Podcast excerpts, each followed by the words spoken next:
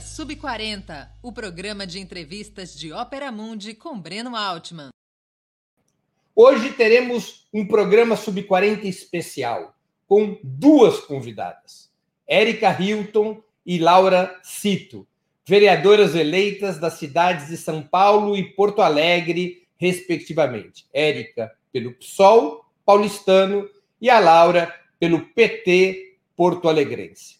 Além das perguntas que serão feitas por mim, nossos espectadores e espectadoras também poderão apresentar questões. Basta escrevê-las na área de bate-papo do YouTube ou do Facebook, que a produção do programa as transmitirá para que eu possa perguntar às nossas convidadas. Na medida do possível, todas as perguntas serão respondidas. Boa noite, Érica. Boa noite, Laura. Muito obrigado por aceitar o convite e estarem participando do programa Sub-40 dessa noite. Boa noite, Breno. Boa noite, Laura. A gente que agradece. Bom, eu, para falar por mim, né? Eu que agradeço o convite e o espaço para estar aqui batendo um papo com vocês. Boa noite. Boa noite, Breno, Érica. Muito obrigado pelo convite também. Prazer estar aqui é, em meio a uma eleição tão significativa aí para o nosso país, né?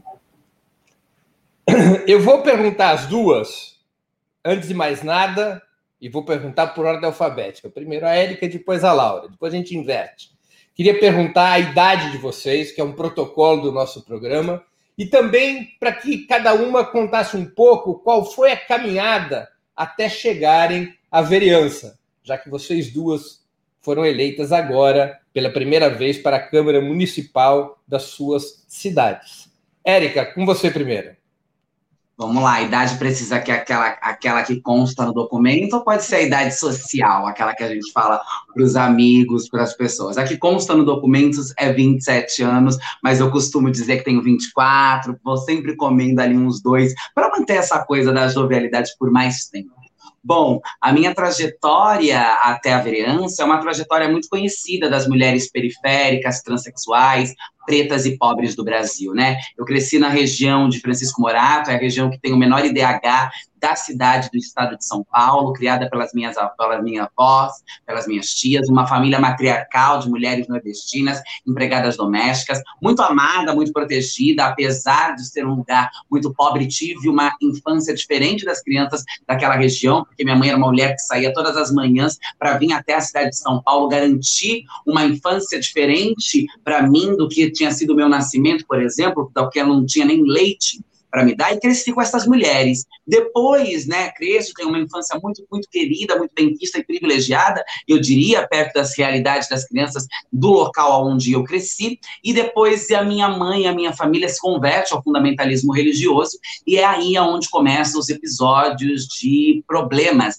da minha vida, né, eu sou expulsa de casa com 14 anos de idade, durmo nas calçadas da cidade de São Paulo, depois sou mandada para Itu, no interior de São Paulo, para ficar na casa de tios também fundamentalista, e aí começa a minha história de rejeição familiar, expulsão, prostituição, moração em situação de rua e todo esse complexo de marginalização do corpo travesti, do corpo negro, do corpo transexual. Então, a minha trajetória até a vereança é uma trajetória marcada por muitas perdas, mas também muitas conquistas, por muitas lutas, por muitas cicatrizes que foram sendo marcadas no meu corpo por conta de um sistema racista, misógino, transfóbicos e opressor, mas que nada disso serviu para me desmotivar ou me esmorecer. Todas as lutas e as batalhas que eu travei, inclusive para sobreviver, eu costumo dizer que sou uma sobrevivente, estive diante da morte várias vezes, inúmeras vezes, desde o momento que eu entro num carro de um cliente e eu não sei se eu não volto mais, ou quando a polícia ou os traficantes invadem casas, casas de cafetinas, espaços e territórios onde o meu corpo se encontrava. Então, toda essa necessidade para que eu pudesse estar viva hoje é a, o que me faz chegar até esse lugar. Então, a minha trajetória é um pouco disso. É uma trajetória genérica, é uma trajetória muito parecida e similar com as mulheres iguais a mim, né, que são marcadas pela racialização, que são marcadas pela identidade de gênero, mas aos 27 anos, ou 24, que vocês preferirem, eu vivo todo esse complexo e toda essa, essa, essa, essa, eu, eu não sei muito bem como nomear, mas é realmente um viver para além da idade que eu tenho, né? Eu sinto que eu já vivi coisas de trocentos anos, 400 anos, e tenho apenas 27. Então, essa é um pouco, muito sintetizada, da minha trajetória até a Câmara Municipal de São Paulo. Mas só para você concluir, aí a gente passa para a Laura. Como é que você foi dessa trajetória de vida para atividade política e em seguida para a candidatura? Perfeito. Então, eu passo por todos esses processos, logo a minha mãe compreende a gravidade do que ela estava fazendo, reata, me busca, né, me procura para que a gente reatasse, e a partir do amparo familiar, do alimento, da moradia, do vestimento, de eu não ter mais, né, que ficar em relacionamentos abusivos, ou até mesmo em situação de prostituição, eu vou para a escola, concluo minha escola, minha escolaridade na educação de jovens e adultos, né, o EJA, e a partir disso começa o meu ativismo. A primeira briga que eu travo política é pelo reconhecimento do meu nome social no transporte escolar, ainda em Itu. Uma repercussão muito grande, que no segundo dia de petição online eu já tinha reunido mais de 80 mil assinaturas exigindo o reconhecimento do meu nome, e aí começa um ativismo. Depois disso, eu vou para a cidade de São Carlos, aonde curso a Universidade Federal, fundo um cursinho pré-vestibular no campus da USP em São Carlos. Que, pessoas... que, que, que curso você fez na Federal? Pedagogia e depois gerontologia, né? Não concluí nenhuma das duas. Gerontologia. gerontologia. A ciência do envelhecimento, o estudo da velhice. Geronto de velho, logia de ciência, ciência da velhice do latim. Vou para vou São Carlos para graduação, para o cursinho pré-vestibular, para concluir, e aí começa a minha luta junto ao movimento estudantil.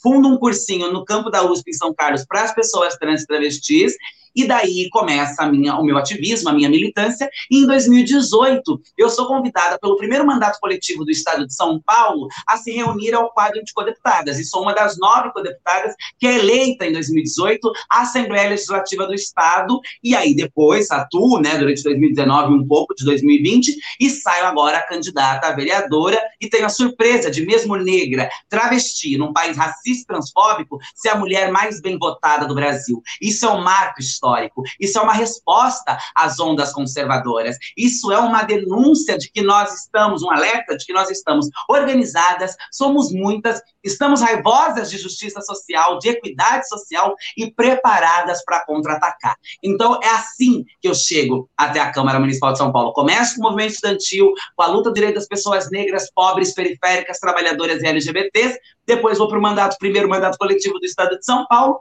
e agora temos a agradável surpresa de estarmos na Câmara Municipal como a mulher mais bem votada, não só na maior capital da América Latina, mas como também de todo o país. Antes de passar para a Laura, por que o PSOL?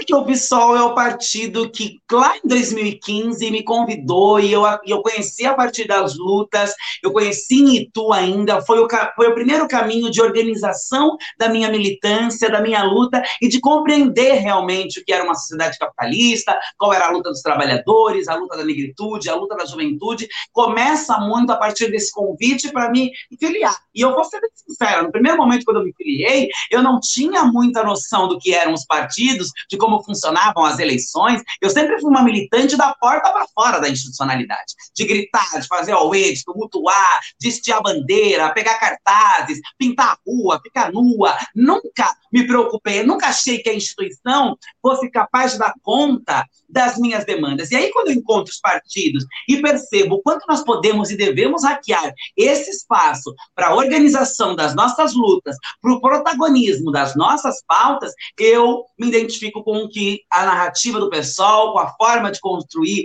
o partido e a sociedade que o pessoal pensa, entro ainda muito ingênua, mas depois vou entendendo os processos partidários e me identifico com o pessoal e acho que o pessoal, para mim, é uma boa escolha, funciona para organizar como metodologia de luta, funciona para que eu consiga organizar a minha luta partidária. Muito bem. Laura, agora é contigo. Conta um pouco da sua trajetória até chegar a vereadora na cidade de Porto Alegre. Conta um pouco também que na cidade de Porto Alegre houve uma, várias vitórias de vereadores jovens, negros, mulheres. Mas conte a tua trajetória, que as pessoas estão querendo saber, querendo te conhecer. Não, primeiro eu queria dizer que a energia da Érica é um arraso, né? Eu, pela militância e pelo país, já tinha ouvido ela em alguns momentos, tinha visto seus movimentos, acompanhei um pouco, bastante as experiências das candidaturas coletivas aí no último período, mas ainda não tinha participado de um espaço com ela, então queria aproveitar e fazer o registro, que eu acho que é muito importante, né? Acho que isso que a Erika falou, é, é, da onde o movimento, né? Eu, eu sinto exatamente o mesmo, que nós fazemos parte de um grande movimento no Brasil de afirmação das nossas lutas, de afirmação de um questionamento sobre a representação, também no campo progressista. É isso que, representa, que representou no último dia 15 uh, uh, a dimensão das uh, eleições simbólicas nas câmaras municipais nos uh, grandes e médios municípios. Né? Bom, eu sou a Laura, tenho 28 anos, né, sou uma militante feminista e antirracista, comecei a minha militância muito cedo ainda, né, quando eu tinha 13 anos de idade, já junto ao movimento social negro, lutando pela democratização do ensino superior, lutando pela política de cotas. Né? Bem cedinho fui é, convencida e tomada que é, o processo de democratização do ensino superior, de divisão do capital cultural, de divisão daquele espaço é, é, é da elite brasileira, era fundamental para construir uma nova hegemonia no Brasil, conseguir inverter trajetórias e, de fato, ter um processo mais material de reparação histórica, né? A minha trajetória enquanto mulher negra ela é comum, como a de todas nós pelo país. Sou filha de uma empregada doméstica, mãe solteira, que criou as duas filhas sozinha e pôde ver suas duas filhas se formarem pela Universidade Federal do Rio Grande do Sul. Eu sou jornalista formada pela URGS, né? hoje sou servidora do município de Porto Alegre e pude de forma, apesar de só ter 28 anos, acho que eu acompanhei o diferencial dos governos populares no Brasil, né, o quanto que a oportunização de políticas públicas puderam alterar trajetórias, né, e pude acompanhar, não só na minha vida, mas nos meus pares, o quanto que isso possibilitou que nós conseguíssemos constituir aí uma nova legião, digamos assim, de atores políticos, né. Acho que o processo que nós concretizamos no último domingo, ele fala muito disso. É, eu iniciei minha militância, então, então nessa luta, Logo depois, uh, uh, eu entrei no movimento estudantil. Você é de Porto Alegre, você nasceu Eu sou de Porto Alegre, nasci em Porto Alegre, exato. Eu, logo depois de entrar no movimento negro, entrei no, no movimento estudantil, presidi um dos maiores grêmios estudantis aqui do Estado, enfim, um processo bastante intenso de mobilizações. De que escola? Do Grêmio do Julinho, fundado por Brizola. Isso. E, e logo em seguida fui para a universidade, né? Também ali me interei do DCE, da UE, fui para a União Nacional dos Estudantes, fui diretora de Direitos Humanos da UNE, então acompanhei durante o governo Dilma a criação da lei de cotas, a sua implementação no território nacional, a construção dos institutos federais, né, todo essa, esse grande movimento aí de, de democratização do ensino superior brasileiro. Né. Pude acompanhar esse processo, logo após isso retornei para o Rio Grande do Sul e me dediquei bastante aqui à organização popular na cidade, também à minha militância partidária, né? É, nessa eleição de 2020 foi a segunda vez que concorri a vereadora. Eu tinha concorrido em 2016, tinha ficado na suplência aqui da nossa chapa uh, do PT de Porto Alegre. Eu pude assumir a cadeira em determinado período aqui, né? E, e agora conquistamos aí, fui a décima vereadora mais votada da cidade. Né? Então, de fato, uh, construímos um processo muito, muito bacana e muito uh, importante, né? É, fazendo registro que nós estamos aqui na capital mais segregada do Brasil, né? Ou talvez de uma das, né? Então, é, de fato, nós termos concretizado esse nosso espaço no dia 15, ele é muito simbólico, né? Não só pelo número, mas também pelo ambiente político ao qual nós estamos inseridos. Por que o PT, Laura? Eu optei pelo PT muito cedo, assim, né? Eu lembro que eu esperei fazer 16 anos para tirar meu título e poder me filiar no PT. É, muito a ver com é, é, a dimensão da luta racial, eu vi o espaço que isso tinha na agenda, é, não só de governo, mas partidária da organização é, do PT enquanto é isso. Aqui no meu estado nós temos o senador Paulo Paim, aquilo para mim é extremamente simbólico. No Rio Grande do Sul, nós temos o único senador negro naquela, naquele período da República, logo depois a Marina Silva também foi senadora, mas para mim aquilo era extremamente simbólico e representava um pouco da dimensão da construção das lutas do movimento social e de sua agenda dentro do partido que, de fato, na minha compreensão, é o maior partido que representa a classe trabalhadora no, no Brasil. Né? Uhum. Érica, deixa aqui te fazer, começar as perguntas é, sobre a política, sobre a atividade política de vocês. Vocês são duas mulheres negras da periferia que chegam ao legislativo. O que, que isso representa? Érica primeiro, depois a Laura. Olha, na minha visão, representa uma mudança significativa de, de sociedade, não, não estrutural, porque nós não somos as primeiras mulheres né? Houveram outras mulheres que vieram antes de nós, inclusive abrindo caminhos para que hoje nós pudéssemos estar aqui. A gente pode citar a Benedita da Silva, né? E algumas outras, Teresina aí, entre, entre outras pouquíssimas existiram. Na cidade de São Paulo, por exemplo, vereadoras antes de mim só haviam duas em todos os anos de legislatura, mas houveram outras mulheres negras.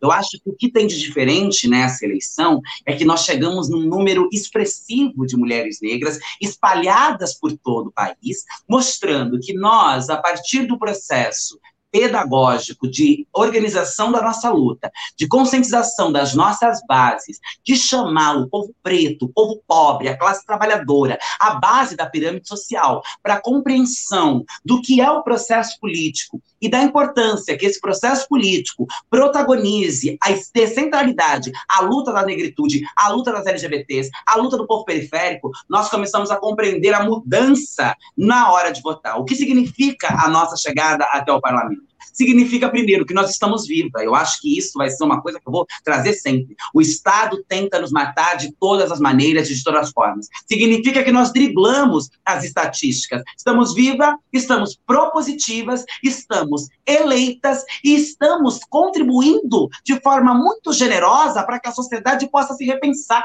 para que a sociedade saia deste buraco horroroso que foi trazido por esse processo colonizador, ocidental, escravagista, patriarcal. Nós representamos uma oxigenação na política. Nós representamos uma mudança de olhar, uma quebra de paradigmas e a certeza de que a luta de mulheres negras, de que a luta das trabalhadoras, de que a luta da juventude, de que a luta das LGBTs e de toda a população, porque quando nós pensamos a política, nós não pensamos a política de forma é, segnatária, de forma a segregar. As mulheres negras trazem na sua essência o conceito de Ubuntu, eu sou porque nós somos. Nós pensamos a política de forma coletiva, ancorada em nossa ancestralidade. E nossa ancestralidade nos faz pensar a sociedade de forma circular. E pensar a sociedade de forma circular não é que ninguém vai ficar para cima ou para baixo, é que estamos todos no mesmo lugar. Quando mulheres negras avançam, ninguém precisa retroceder. Quando nós chegamos aos espaços, ninguém precisa dar um passo para trás.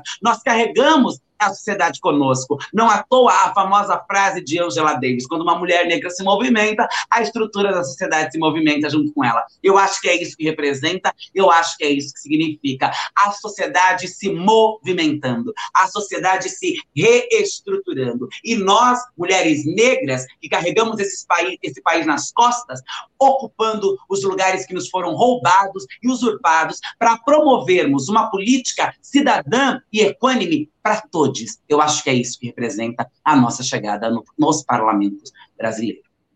Qual a tua opinião, Laura? Vou dividir em duas partes, né? Eu acho que, a, primeiramente, uh, acho que os setores que sentiram de forma mais visceral a agenda ultraliberal, a agenda conservadora, a, o aumento da violência no campo social no país responderam né? Veja bem, a nossa luta ao longo de 500 anos de país, ela não se move, ela continua sendo pelo direito à vida, né? A história de vida que a Erika nos contou, né? A história de vida que a gente vê a cada corpo negro que tomba, né? A história de vida que a gente vê de cada mãe que tem que criar seus filhos sozinha, ela é a história de manutenção da vida pelo direito primário, porque hoje nós vivemos uma sociedade no Brasil onde a população negra não tem uma garantia plena da sua cidadania. Nós temos dois tipos de cidadãos brasileiros: aqueles que têm o seu direito pleno cidadania e aqueles que têm um acesso precário à sua cidadania. E nós, que somos a maior parte da população brasileira, nós temos um acesso precário à nossa cidadania. E aí, do ponto de vista do campo político, no último período, nos últimos anos, nós vimos evidências se é, tomarem grandes proporções na sociedade nos dizendo isso. Então, quando nós tivemos uma vereadora negra que foi enfrentar as forças conservadoras da sua sociedade, da, da sociedade, da sua, da sua cidade, ela foi brutalmente assassinada, né? Quando é, nós vemos os nossos é, lutadores e lutadoras sociais, né, é, é, do campo especialmente, também muitos brutalmente assassinados no último período. Né? Nós, com as redes sociais, temos uma disseminação dessas informações muito grandes, junto a um processo internacional de conscientização sobre o debate das vidas negras, sobre o debate do direito à vida, sobre o debate do combate ao racismo estrutura, estrutural, um avanço numa consciência sobre a condição estrutural do racismo, né? Então, bom, isso assim de forma muito superficial. Então, eu acho que isso é, é, é, fez com que o eleitor progressista fosse às urnas e ele fizesse um voto crítico, né? Um voto que de fato alterasse suas representações e trouxesse esses debates que, na minha percepção, são gargalos do ponto de vista de um projeto de desenvolvimento de nação e não tratados pelo campo esquerda, pelo campo progressista, devidamente não foram devidamente tratados, ah, vai lá o eleitor progressista e traz eles para o centro da agenda. Né? Eu acho que é isso que nós vivemos hoje com uma é, é, com um número tão grande de representações né, negras e jovens e femininas pelo Brasil, né? Uma segunda questão que eu acho que essa carece de mais reflexão, ainda estou pensando mais sobre ela, é de um processo de transição geracional sobre as representações progressistas no país, né? No último período, a direita fez, inclusive eles têm uma, talvez uma facilidade eh, eh, estrutural e econômica de fazer isso, né? E a gente vê no último período agora o nosso campo fazendo e fazendo por fora das estruturas burocráticas. Talvez esse seja o grande diferencial, né? A, a, a transição que nós vemos, ela vem do eleitorado, da população. Eu acompanhei algumas cidades, como era candidata, não consegui acompanhar na minúcia, tudo, né? Obviamente. Agora que eu estou aqui é, indo formulando um pouco mais a minha leitura sobre o que ocorreu no país, mas eu percebo que as grandes estruturas financeiras do, do campo progressista não foram suficientes para deter essa transição. Isso é muito simbólico. Nós não só elegemos muitas mulheres. Não foram não... suficientes para deter? Ou não foram deter. Funcionar? Deter. Elas tentaram deter, você acha? É, para deter porque é, eu acho que isso eu ainda quero ah, fazer um mapinha para visualizar melhor, mas acho que não só nós tivemos é, muitas mulheres jovens, negras, eleitas, como foram votos mais baratos do que aqueles que não foram eleitos, do que foram eleitos também. Isso requer uma avaliação, uma reflexão muito significativa do campo frente ao desafio que se coloca ali na frente em 2022, né? Então, uh, dividir essas duas partes, uma um pouco mais é, dura da política e outra mais da sociedade, porque eu acho que elas carecem de uma profunda reflexão para que a gente consiga entender o processo de transição de ciclo que a gente vive no nosso país. Né? Vocês duas é, têm como uma de suas como bandeiras principais, como uma de suas bandeiras principais, a luta contra o racismo. E utilizam frequentemente, a Laura, tanto a Laura quanto a Érica, esse conceito racismo estrutural que, que quer dizer exatamente isso? Quer dizer que não é possível superar o racismo sem superar o capitalismo? Quer dizer que o racismo eh, nasce dentro da estrutura do capitalismo, mas eventualmente ele pode ser superado sem ser superado o capitalismo? O que, que quer dizer isso? As pessoas, eh, esse termo começa a circular muito na sociedade, começa a circular muito no debate político, mas valia a pena uma melhor explicação sobre o que vocês querem dizer com racismo estrutural. Érica primeiro, depois a Laura. Bom, né, o professor Silvio Almeida escreveu um livro chamado Racismo Estrutural, onde ele vai destrinchando o que é esse racismo que estrutura a sociedade também estrutura o sistema econômico capitalista, né? Eu não acho que a gente tem o racismo esteja ligado ao capitalismo. Eu não acredito que ao destruirmos o capitalismo, obviamente nós vamos destruir o racismo, porque o racismo é anterior a este modelo econômico. Né? Ele vem, ele se sustenta, eles estão aí interligados nessa sociedade moderna, mas eu acho que são coisas que se retroalimentam, mas que não tem como falar de superação do racismo a partir do capitalismo, mas eu acho que superamos o capitalismo a partir da superação do racismo. Isso eu não tenho dúvida. Quando a gente começar a entender que nós precisamos garantir outros modelos econômicos para garantir moradia, comida, emprego, né, renda para toda a sociedade, que não dá para ser a partir dessa perspectiva do lucro acima da vida, dessa, reprodu dessa produtividade desenfreada em prol de uma lucratividade, de uma competitividade que coloca o corpo negro numa situação subalternizada, no subemprego mascarado por um discurso de meritocracia, eu acho que a gente tem um grande avanço. Mas o que é, em linhas gerais, e na minha interpretação, baseado, claro, nas referências dos autores que dissertaram sobre isso, mas também quero trazer a minha própria visão sobre o tema. O racismo estrutural é esse racismo que implementa, que se infiltra em todas as esferas da nossa sociedade. Ele está na escola, ele está no judiciário, ele está na política, ele está no modelo de segurança pública, ele está no modelo econômico, ele é essa estrutura de dominação que coloca o corpo branco é, acima do corpo negro, fazendo com que pessoas brancas, brancas tenham maior expectativa, é, expectativa de vida, tenham melhores condições de emprego, tenham melhores condições de moradia, tenham melhores condições de acesso à educação, de acesso à saúde, não sejam executadas pela polícia. Esse é o racismo estrutural. É o racismo que estrutura e molda o pensamento da sociedade brasileira. É o racismo que começa desde a invasão de África e das Américas, desde a assinatura da bula papal, que reconhece que todos os povos além mar da Europa poderiam ser escravizados em nome de uma branquitude hegemônica caucasiana superior. Aí está o racismo estrutural. Aí nasce o racismo. O racismo estrutural é esse pensamento perverso perverso, maligno e destrutivo da nossa sociedade, que gera o pensamento contra as populações negras, que legitima 388 anos de escravidão consentida e quase 140 de uma falsa abolição, aonde nós, negros e negras, ainda estamos numa atuante luta para termos vida, para termos moradia, para não morrermos na mão da polícia, para não termos uma meia cidadania, uma subrepresentação na política institucional, nas universidades públicas. Isso isso é o racismo estrutural. Um racismo que sustenta uma sociedade colonizadora e sustenta tudo aquilo que está em torno desta colonização e coloca a vida, o corpo e a subjetividade negra em detrimento de qualquer coisa. Porque a vida negra, diante do racismo estrutural, ela está abaixo de qualquer coisa. E eu faço sempre uma analogia com o né?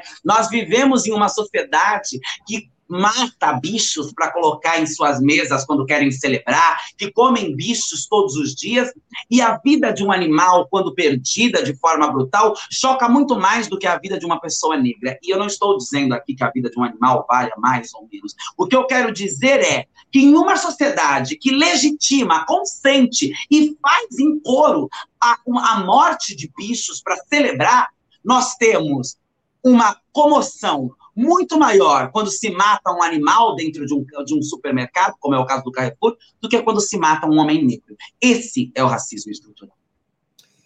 Laura, eu passo a pergunta para você também, e se você pudesse, você é vereadora eleita na cidade onde teve o assassinato pelos seguranças do Carrefour do João Alberto. Né? Então você certamente está acompanhando de perto a reação esse crime e a reação a esse crime. Eu queria que você abordasse também como é que você imagina a superação do racismo estrutural. É possível superá-lo sem superar o capitalismo? Como é que você enxerga isso? Passo então a pergunta também para você. Quando a gente fala em combate ao racismo estrutural, a gente está debatendo um modelo de sociedade também, né? Então, não são questões que uma vem antes, outra vem depois, mas eu acredito que elas de fato andam de forma interseccionadas. Né? Assim vejo eu, a, inclusive porque, pelo qual compreendo as lutas de gênero e raça como elementos centrais da superação do modelo de sociedade. Né? Para mim, são, é um debate interseccional. Quando a gente fala no racismo estrutural, a gente está falando de práticas institucionais, culturais, interpessoais, que condicionam né, a supremacia de uma determinada etnia sobre as outras, no caso da etnia branca. Né? E no caso aqui é, é, é, é deixada subalternizada são os negros e negras neste país, assim como os povos indígenas. Né? Então, é, de fato, nós temos, portanto, a partir disso se desenha uma estrutura racialidade de sociedade que se reproduz em todos os seus aspectos. Aqui na fala anterior, a Érica citou exemplos onde todos eles se materializa na a, a, a, a, a violência, né, a virulência né, da, do racismo estrutural no dia a dia. O caso do Carrefour, como tu perguntou, Breno, a gente tem acompanhado, né, o conjunto da bancada negra, aqui nós somos cinco na bancada, entre PT, PCdoB e PSOL, né, temos atuado conjuntamente em relação... Cinco vereadores negros na nova bancada. Na nova bancada, exato. Cinco em quantos é, vereadores? A Câmara... 36. De, cinco de 36. A, a Câmara de Vereadores de Porto Alegre tem 36. Isso. Então a gente já vem atuando conjuntamente em relação a, a, a esse caso, enfim, né, uh, fazendo um acompanhamento político, jurídico uh, do tema, né, e, e, e de fato é, é, é uma, uma questão que, uma cena que evidencia isso. A brutalidade da morte do Beto, né, ela é só mais um registro de uma cena cotidiana, apesar de ser um perverso e brutal registro.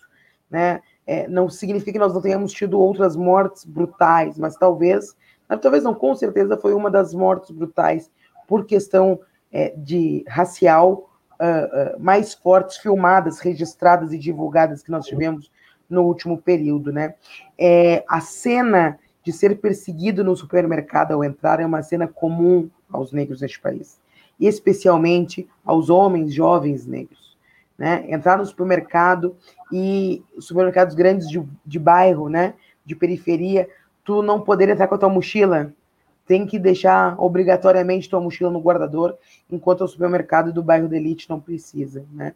Tu entrar num supermercado de periferia e ter correntes nas carnes no açougue, porque todo mundo ali é um potencial é, criminoso roubar as carnes do açougue, né? Então, tu ser perseguido, tu andar de corredor em corredor e alguém tá com um radinho avisando qual seção do supermercado tu tá.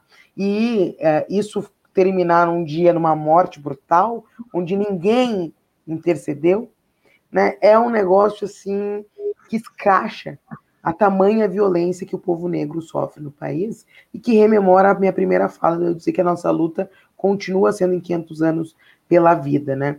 Então, eu acredito que combater o racismo estrutural é combater este modelo de sociedade, né? É, e acredito na luta pela superação do capital, pela luta em superação ao patriarcado, em superação ao racismo, como elementos interseccionados da mesma luta, né?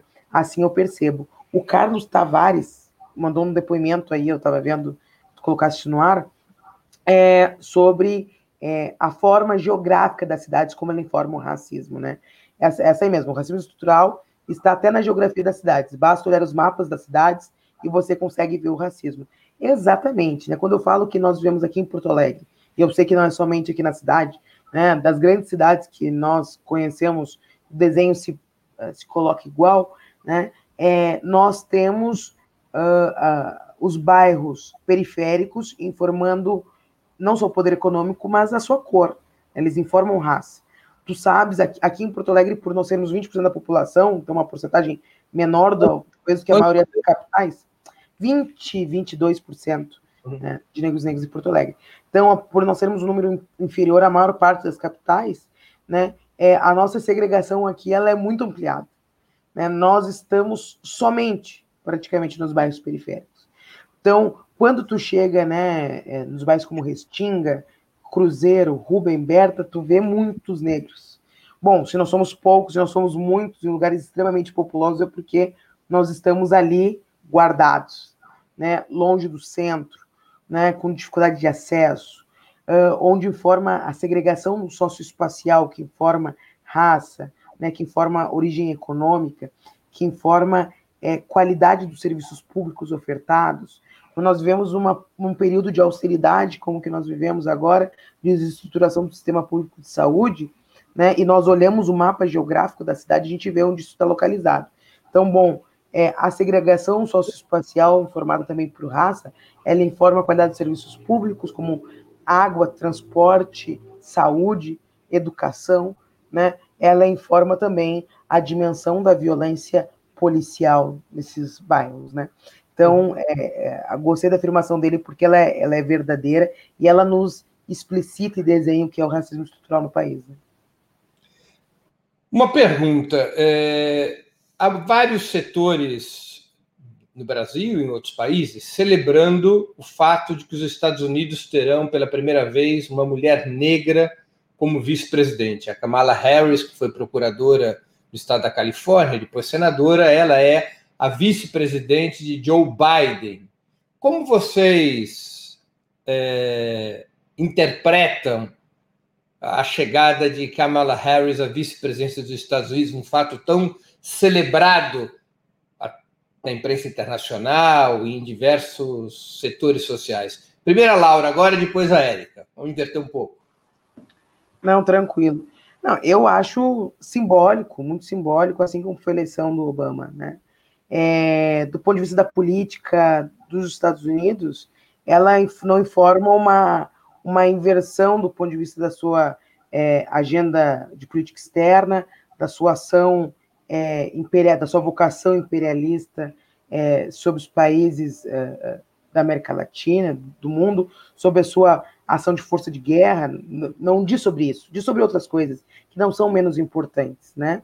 É, num cenário onde nós tivemos durante o ano de 2020 cenas muito brutas, né, do racismo estrutural nos Estados Unidos, né, de violência, de mortes, onde nós tivemos uma reação popular tão grande da população negra que apenas 12% dos Estados Unidos ter pela primeira vez uma mulher negra, né, na Casa Branca, lá como vice-presidente da, como vice-presidenta do, do país, é um, um, um, um símbolo muito importante de, em relação aos direitos civis, né, em relação à, à luta contra o racismo, né. Então, uh, acho que qualquer mediação em relação à valorização desse símbolo, eu acho um equívoco, né. O que, obviamente, não muda as outras interfaces do que representa também o governo democrata sobre mas, Biden. Antes de passar para a Érica, mas a eleição do Barack Obama também foi um símbolo importantíssimo, o primeiro presidente negro dos Maior. Estados Unidos. Não é? Agora, sob o governo do Barack Obama, nós tivemos o maior número de deportações de imigrantes, o maior, número, o maior envolvimento dos Estados Unidos em guerras extraterritoriais. Nós tivemos o golpe no Brasil, em Honduras, no Paraguai. Como, como lidar com esse simbolismo e o fato de que Barack Obama representa, na prática, pareceu representar a mesma política imperialista da elite branca, das corporações financeiras dos Estados Unidos? É porque eu acho que querer traçar, um, um paralelo de que, por ser negro, a pessoa deva ter obrigatoriamente uma agenda né, é, é, é, progressista é, é, ou à esquerda, é um equívoco, uhum. né?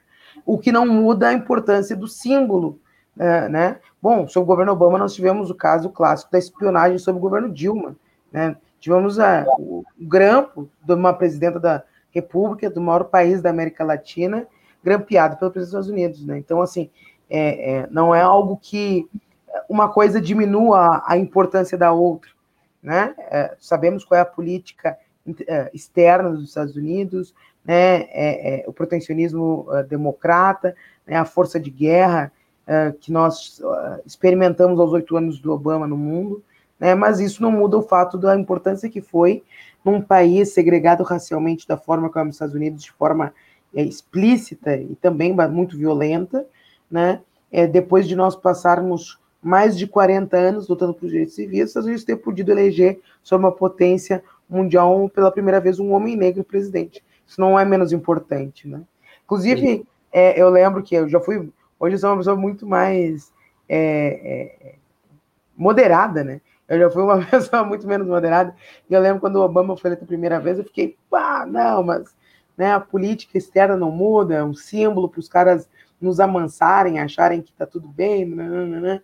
e eu tava vendo um filme, um, black, um blockbuster simples, né, mas muito emocionante, que era o Mordomo da Casa Branca, né, e eu tava vendo aquele filme, eu, pô, cara, independentemente, né, da agenda, o símbolo que é, a força, o que representa para a população negra, não só do, do, dos Estados Unidos, mas do mundo, né, e, e nesse contexto que nós vivemos uh, deste ano em relação à pauta racial, eu acho que foi uma, uma opção acertada do Partido Democrata, do Biden, ter, ter, ter feito, ter, ter, montado essa chapa nesse desenho. Né?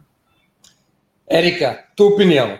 Kamala Harris é um avanço, é um pique no lugar, é um retrocesso?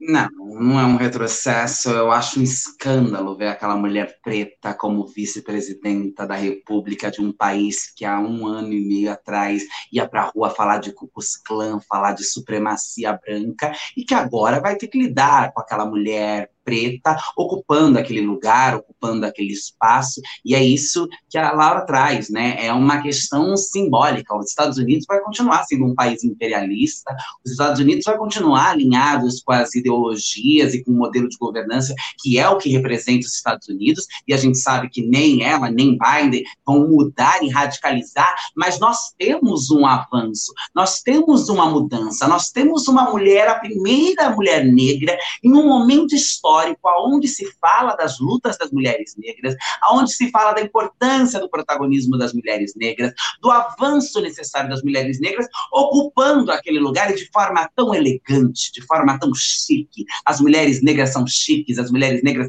são elegantes e ela representa essa chiqueza, ela representa essa elegância, ela representa essa essa essa essa força ancestral que está para além do nosso corpo. É uma força motriz, matriz, é uma força que nos envolve, que nos, que nos constrói enquanto sujeitos. Então, eu acho importantíssimo, eu acho, assim, um avanço, eu acho maravilhoso que nós, que os Estados Unidos, que, que é essa potência né, econômica, de guerra e de tudo mais, tanto por bem como por mal, muito mais para o mal do que para o bem, infelizmente, mas que tenha no seu quadro ali na vice-presidência esta mulher preta eleita, esta mulher preta, a João Binder, com, seu, com o seu discurso, com o seu corpo. Eu acho que é um pouco sobre o, o símbolo, né? Sobre o que os americanos e todo mundo, porque as, eleições presidenciais dos Estados Unidos foi uma eleição, é, são sempre eleições que atingem todo mundo, é, pode, vai, vai ver. Nós estamos colocando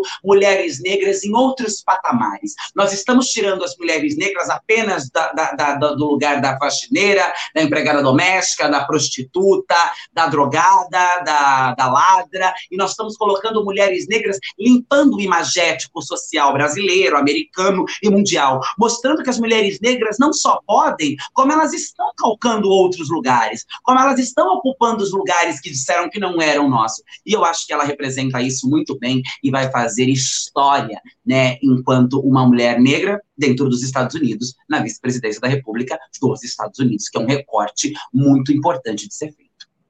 Vou fazer uma pergunta primeiro para a Érica, depois para a Laura, ainda sobre o caso Kamala Harris. É, tradicionalmente, quando um presidente ou um vice-presidente dos Estados Unidos visita o Brasil, os movimentos populares à esquerda organizam manifestações nas quais queimam a bandeira americana e a palavra é sempre fora Bush, como foi fora Trump. Se tiver manifestação, se, se a Kamala Harris vier visitar o Brasil, vocês convocarão, participarão, participar, participarão de uma manifestação fora Kamala? Jamais, jamais, jamais, jamais. Jamais. Eu acho que é preciso dividir as coisas. É claro que a gente também precisa ver, né? Eu acho que é muito cedo também para responder. Eu estou respondendo isso aqui de é, ingênua e de. Vou apimentar o prato. Mesmo que ela venha ao Brasil depois de ter ordenado guerra contra algum país do terceiro mundo? Não, aí então, é isso que eu ia dizer agora. Estou dizendo isso daqui de forma ingênua e imediatista. Se ela fizer um péssimo mandato como vice junto a John Biden, não significa que a pessoa é negra ou é LGBT ou é pobre, que nós vamos romantizar aquilo que ela faz de negativo. O que é ruim é ruim, o que é bom é bom, e não importa em qual corpo, em qual raça, em qual etnia, em qual região do país. Nós precisamos ter ética, nós precisamos ter comprometimento com o modelo e a visão de mundo política que nós temos. Nós não podemos aplaudir uma mulher negra que decreta, que, decreta guerra contra países vizinhos, contra os povos latinos, ou coloca uma economia que precarize cada vez mais a vida dos mais pobres, da população negra. Isso seria incoerente. Agora, se ela chegasse no Brasil hoje, neste momento, eu a receberia com fogos, bombons, dizendo obrigada por ocupar este lugar, sem saber qual é o mandato político, como que ela vai conduzir a política. É claro que essa resposta só pode ser respondida após nós acompanharmos como se comportará a vice-presidente de John Biden. É, é Laura. Tive que rir da provocação do Breno. Não, Breno, eu não. eu não. Eu sou porque um dos primeiros protestos que eu participei foi um Fora Bush 2006, isso, 2006, Fora Bush. Lembra que a gente colocou fogo no bonequinho do Bush aqui no centro de Porto Alegre. Mas assim, é, primeiro assim, é, hoje, o cenário de hoje, dia 26 de novembro de 2020, é um cenário onde a chapa de Biden e, e Kamala venceram Trump, né?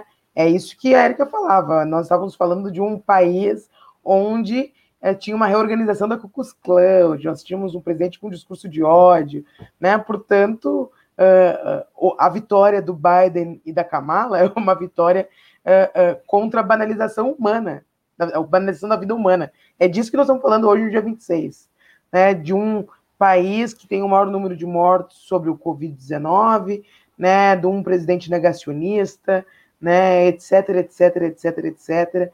Né? É, é, disso que nós estamos falando. Então, no dia de hoje, a vitória do Biden e da Kamala é um avanço, um avanço sobre né, um determinado aspecto, acho que muito simbólico do ponto de vista da geopolítica mundial. Né? Agora, bom, se o governo Biden e a Kamala é, é, quiserem invadir a Venezuela, nós vamos fazer um protesto contra eles, né? Então, assim, não tem nenhum problema sobre isso, né? Então, acho que é, conseguir distinguir a importância de cada um dos símbolos sem perder a compreensão também do que significa do ponto de vista da agenda política é fundamental aí para a gente não se perder de quem é aliado e de quem é, é, tem alguma relevância frente a um cenário é, X, né? É, mudando um pouco de assunto, quer dizer, mudando muito de assunto, voltando para o Brasil. Vocês já sabem qual o primeiro projeto que apresentarão ao chegar na Câmara dos Vereadores ou a qual eh, atividade se dedicarão principalmente no seu mandato? Agora fala a Érica, depois fala a Laura.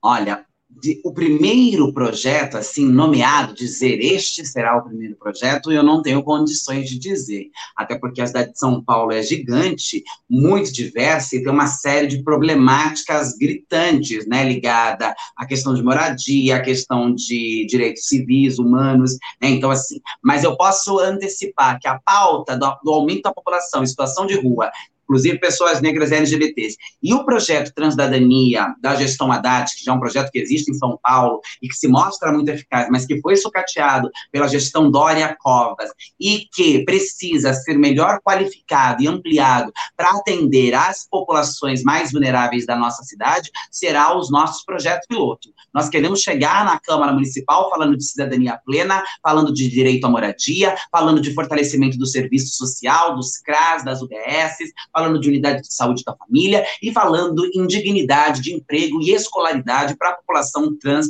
e travesti, que é uma população completamente esquecida e abandonada, e a cidade de São Paulo reúne o maior número de negros e o maior número de LGBTs do nosso país. Então, nós precisamos, não é fazer uma política apenas para negros e LGBTs, não é ser a candidata a vereadora das trans ou a vereadora das negras, apesar de isso seja ser muito suficiente, muito bom. a gente sabe que fomos eleitos para legislar para toda a cidade e em todos os temas relacionados à cidade. Mas é óbvio que, historicamente, esses movimentos foram sucateados, as pautas desses movimentos foram empurradas para debaixo do tapete da política institucional e que agora, sendo mulher, negra, trans, trazendo esses recortes da minha vivência, eu tenho uma obrigação política e até ancestral em protagonizar e dar prioridades a essas lutas. Então, qual, vai ser o primeiro projeto? Como vai ser? Não sei. Mas o piloto, o encabeçamento do nosso mandato vai começar a partir da discussão do aumento das populações em situação de rua,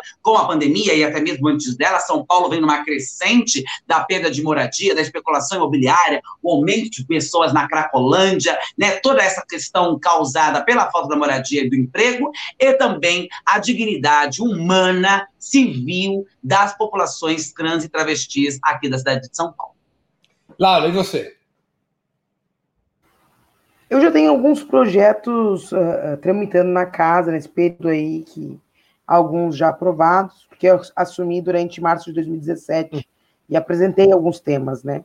Entre eles, um sobre a criação de um programa de prevenção à violência sexual e de gênero nas escolas da rede municipal, né?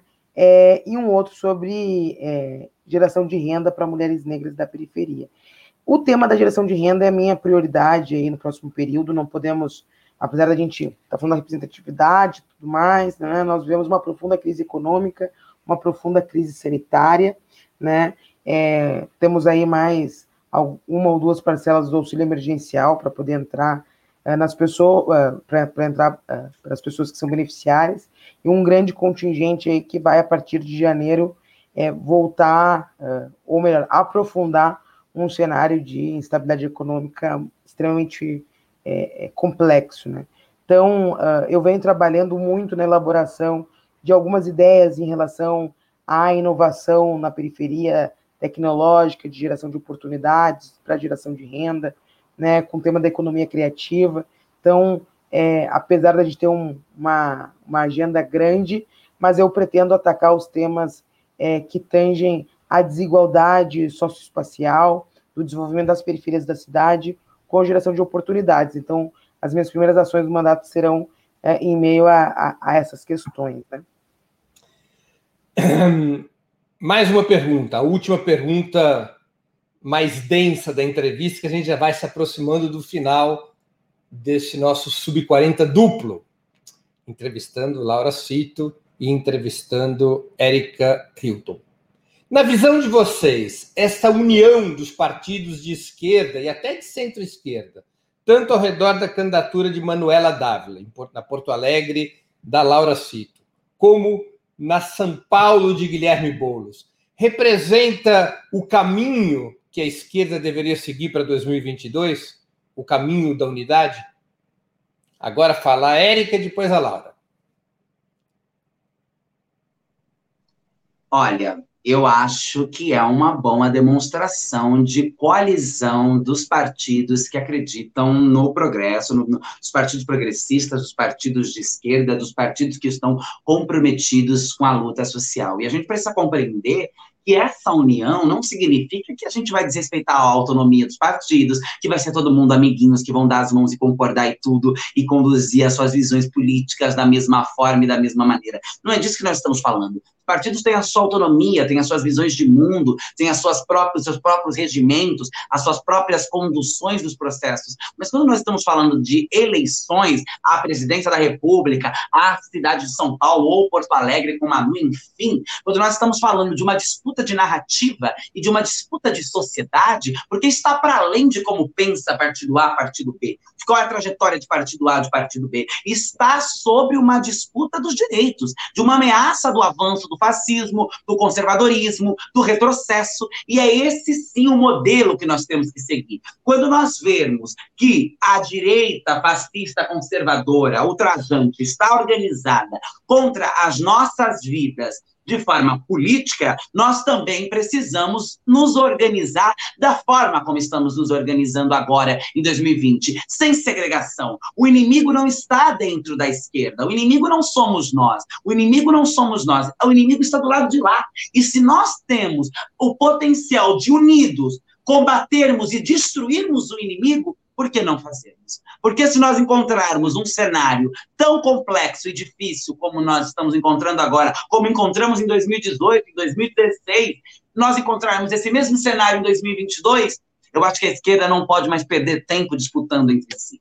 A esquerda não pode mais perder tempo brigando entre si. Nossas urgências são muitas, o nosso tempo é curto, nós já estamos atrasadas nas pautas da dignidade humana dos grupos mais vulneráveis. Nós temos que trabalhar em prol da dignidade de todos e da ascensão econômica, política e social dos mais vulneráveis. E se isso se dá a partir de uma coalizão, de uma união, que não é ser amiguinhos, concordar em tudo, é trabalhar em prol de combater o fascismo, o ódio, a intolerância e a mentira, eu acho que este deve ser um modelo a ser se repetido quantas vezes forem necessárias.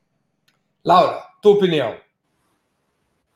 Acho que o cenário de Porto Alegre, São Paulo, Recife, Fortaleza nos informa um indicativo mais do que da burocracia desses partidos, né? mas do campo, né, daquele, de tudo que se movimenta dentro do campo em relação a uma vocação conjuntural à unidade desses que, que desses elos né, que vem construindo esses segundos turnos. Né. É, acho que talvez esse seja o elemento mais importante para o nosso campo a partir das eleições de 2020, né, o laço de alianças que nos solicitam né, uma construção de é, elos programáticos que fortaleçam a unidade e a intervenção é, a nível nacional, que nos informa a necessidade de transição de quadros, porque é isso que nós vemos nas capitais onde nós estamos disputando o segundo turno, né? Elas são marcadas por uma transição geracional. Né? A candidatura da Manu, do Bolos, da Marília, são, é, esse elemento ele é extremamente é, central e, e, forte, né? E ela nos pede é, é, a capacidade criativa de construir símbolos e elementos capazes de mobilizar a sociedade, de abrir ela para nós possamos fazer a disputa que nós é, precisamos uh, de forma tão central fazer isso contra a agenda Bolsonaro e principalmente contra a rearticulação aí do chamado Centrão, enfim, a partir do resultado do último dia 15, né? Nossos desafios são grandes e acredito que esse indicativo que perguntas do segundo turno, eles nos mostram a necessidade de construir um, um fortalecimento uh, uh, dos elos, enfim, que possam solidificar um, as condições necessárias para que nós possamos ter uma unidade do campo para 2022. Não é simples, né? O Brasil é um país complexo, né? Nem todos os partidos deste campo têm, de fato, uma estruturação nacional em todo o território. Então, é um, é um desenho bastante difícil, mas é, compreendo que a base social deste campo, ela é, reivindica essa, essa necessidade da construção da unidade. Né? Vamos agora para as perguntas ping-pong. Eu faço uma pergunta, responde uma, depois respondo a outra, vocês vão intercalando. Vamos começar com a Laura. Time de futebol. Sou gremista. Érica. Poxa, acho que vou falar Corinthians, sei lá. tá ótimo. Livro inesquecível, Érica. Livro inesquecível, meu Deus, essas coisas. Vai lá, Laura. Estou aqui pensando também, né? Uh... Gênero, é, Gênero, Raça e Classe, da Angela Davis, foi um livro inesquecível. A prisão, as prisões são obsoletas, também são, são livros inesquecíveis. Acho muito difícil responder um livro inesquecível quando tem tanta gente incrível escrevendo muita gente, muita coisa incrível, né? As Primaveras, da Lélia Gonzalez, enfim, ficaria aqui dizendo uma eternidade de mulheres negras e pessoas maravilhosas escreveram. Sou incapaz de responder um livro só. Laura. Eu acho que eu responderia ao racismo raça classe da Angela Davis, porque para mim ele traça um paralelo é, é, muito característico das mulheres negras é, no conjunto da América no contexto de escravização, né? Mas se eu pudesse uh, andar um pouco mais longe, eu acho que eu falaria também do meu sol amarelo, né? Traria talvez também para dar uma suavizada também na nossa indicação. Música preferida, Laura? Música favorita, nossa, eu sou péssima assim para esses ping-pongs. eu não tenho arcabouço de resposta. Vamos, vou passar para a Erika, então. Olha, eu sou, gosto de tudo, assim, blues, jazz, soul, funk, tá ali essa mistura do Brasil com o Egito. Eu não sei se a pergunta é sobre um estilo de música ou uma, uma música, música. Uma, uma música. música preferida? Ah, uma música Back to Black em Winehouse. Não, meu companheiro aqui me lembrou da minha música favorita, que é Tigresa, do Caetano Veloso. Ah. Boa! Filme marcante, Laura. Nossa, filme marcante são tantos, são tantos, são tantos. Eu vou. Agora me vem na. Não sei porque a gente faltando do elemento racial. Vou falar de um que é 12 anos de escravidão, ele me trouxe uma agonia muito profunda. Não sei se é por tudo que a gente falou, agora tu falou filme, foi o que me veio na cabeça mas talvez teria uma lista de outros, talvez que tenham sido mais marcantes, mas esse me veio agora à memória. Filme marcante. Qual foi o filme? Não ouvi o nome. Doze anos de escravidão. Ah, claro, excelente filme. Érica, filme marcante. Expurgo. Expurgo é um filme que me marcou bastante, eu assisti várias vezes, inclusive. Expurgo é um filme marcante para mim. É, Érica, evento histórico do qual gostaria de ter participado? Evento histórico do qual. Ai, gente, estou me sentindo no programa do Porchat. evento histórico do qual eu gostaria de ter participado. A conquista dos votos das mulheres, porque eu queria estar lá para gritar que as mulheres negras também queriam votar, que as mulheres negras também mereciam ser consideradas mulheres naquele momento. Eu queria estar lá para fazer um grande tumulto na cara das, das sufragistas brancas, das mulheres brancas que estavam querendo votar, enquanto nós, mulheres negras, tínhamos que cuidar dos seus filhos dentro de casa. 32 era um evento histórico do qual eu iria querer participar para tumultuar. Laura? Eu acho, Érica, que eu não ia querer estar lá, porque o contexto, para além desse momento, era muito duro. eu acho que eu passava. Mas não sei, eu acho que eu queria ter estado na posse do presidente Lula em 2002. Eu era muito pequenininha, não, não pude ir, né, obviamente, mas eu acho que era uma cena, uma fotografia da história do Brasil que eu gostaria de ter participado. Ídolo político, Laura? Tchê, difícil difícil, né? São tantos, né? Poderia perpassar uh, Mandela, Angela Davis, Dilma, né? Pessoas que eu, que eu tenho um profundo respeito e admiração. Vai escolher um ou vai passar? Ah, vou passar, porque é difícil dizer um. Vocês estão aprendendo a ser parlamentares já, escapando das perguntas. Érica, ídolo político.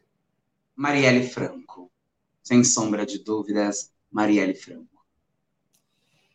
Laura, Érica, Érica, Laura, eu queria agradecer muitíssimo a participação de vocês. Eu acho que foi uma oportunidade para os nossos espectadores e espectadoras conhecerem a história e as ideias de vereadoras tão jovens e combativas, uma em Porto Alegre, como é a Laura, e a Érica em São Paulo. Eu desejo muitíssima boa sorte para vocês Acho que vocês terão um papel decisivo nos próximos anos no nosso país, nessa renovação geracional a qual a Laura se referiu. Muito obrigado mesmo por ter aceito o convite e certamente a gente voltará a se encontrar.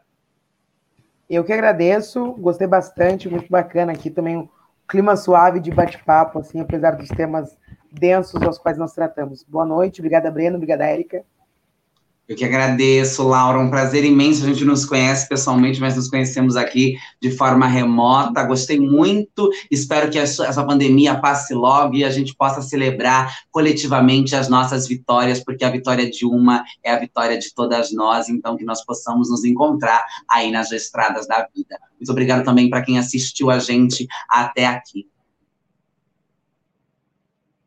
Encerramos assim o programa Sub 40 dessa noite, dia 26 de novembro de 2020. Eu queria agradecer a audiência, a todos que nos acompanharam no Facebook, no YouTube, no Twitter. Quem gostou desse do, dessa edição de hoje, eh, na qual eu pude entrevistar eh, Laura Cito, vereadora eleita em Porto Alegre, e Erika Hilton, vereadora eleita eh, em São Paulo. Para assistir novamente esse programa, se inscreva no canal do Ópera Mundi no YouTube. Curta e compartilhe nossos vídeos. Deixe seus comentários.